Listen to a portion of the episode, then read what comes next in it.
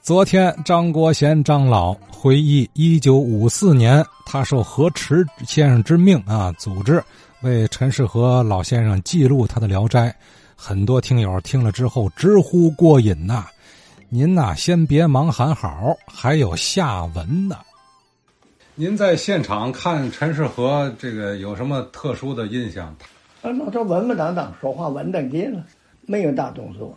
我总上陈世和家去，我一去他家里挂着好多照片儿那照片儿都是都这么长的一个照片儿镶着框子，有三四十人，是四五十人，他坐中间儿他坐中间儿有时候他一个人儿，有时候三个人，这边儿是荣建臣，这边儿白云鹏，加上他，三位。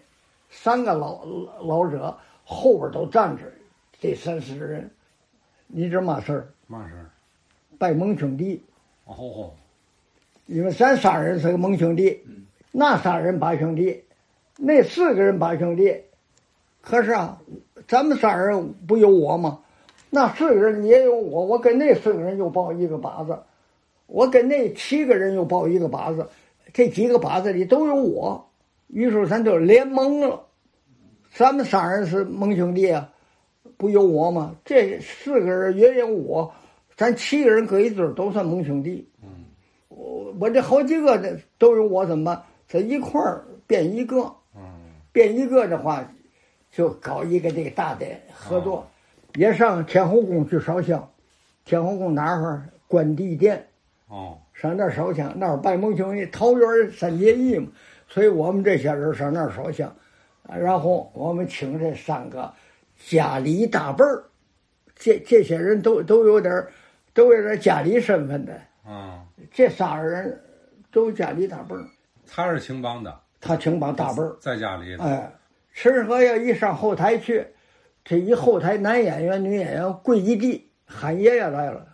我说话一点不假，因为嘛，我那同学杨琦最近死了，他是我们南开同班同学，他进城以后分配和平区的街道的派出所的所长，他上后台去看去，他正在那儿后台坐着呢，陈世和进来了，呼噜跪一地，人嘛家里一大辈儿，陈世陈世和是这样，白云鹏啊，白云鹏演员在台上上来以后，打完鼓套子，正要唱了，后台那会儿，那打手们正打戴少普了。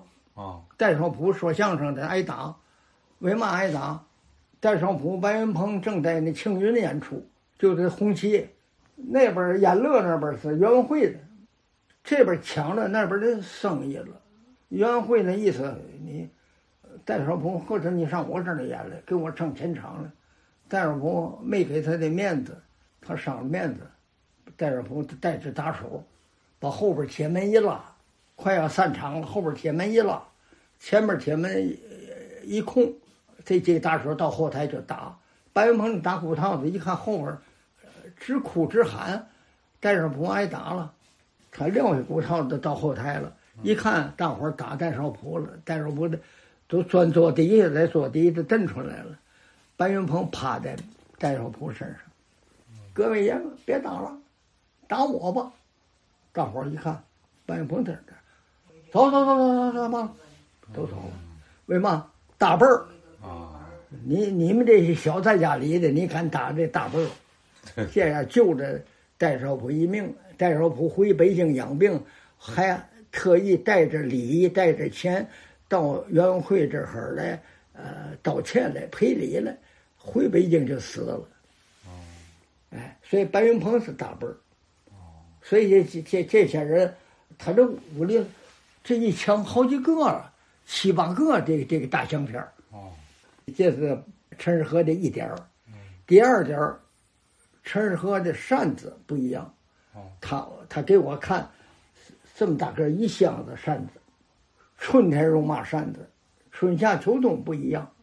堂会的扇子跟剧场扇子不一样，我的节目是喜剧是悲剧，扇子不一样。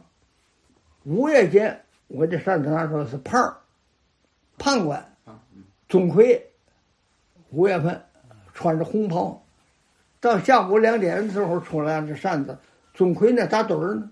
哦，这有点风雨风雨归舟。啊哎，晚上晚上钟馗那儿恨不来迟。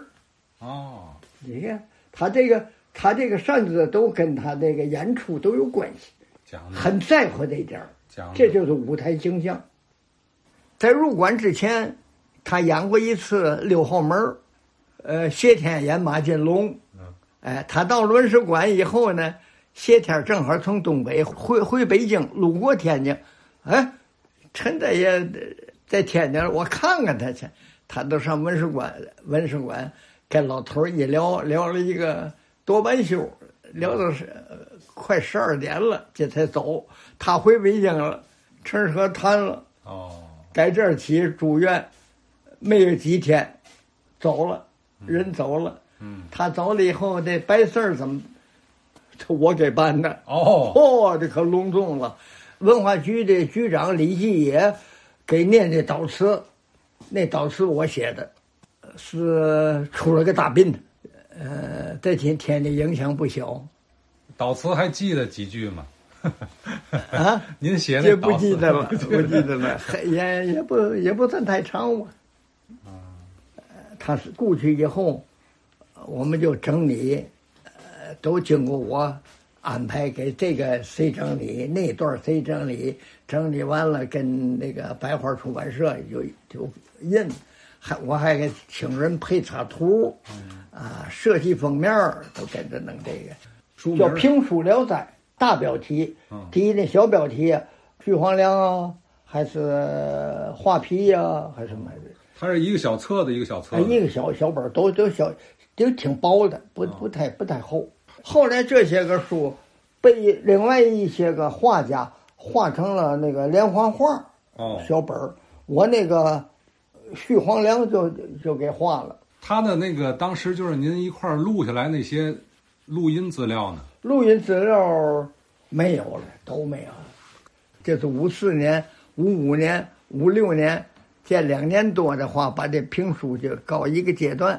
刚弄完这个，一九五六年来活了。好，张国贤张老啊，一直到一九五六年又来大活了，什么活儿？咱明天继续听。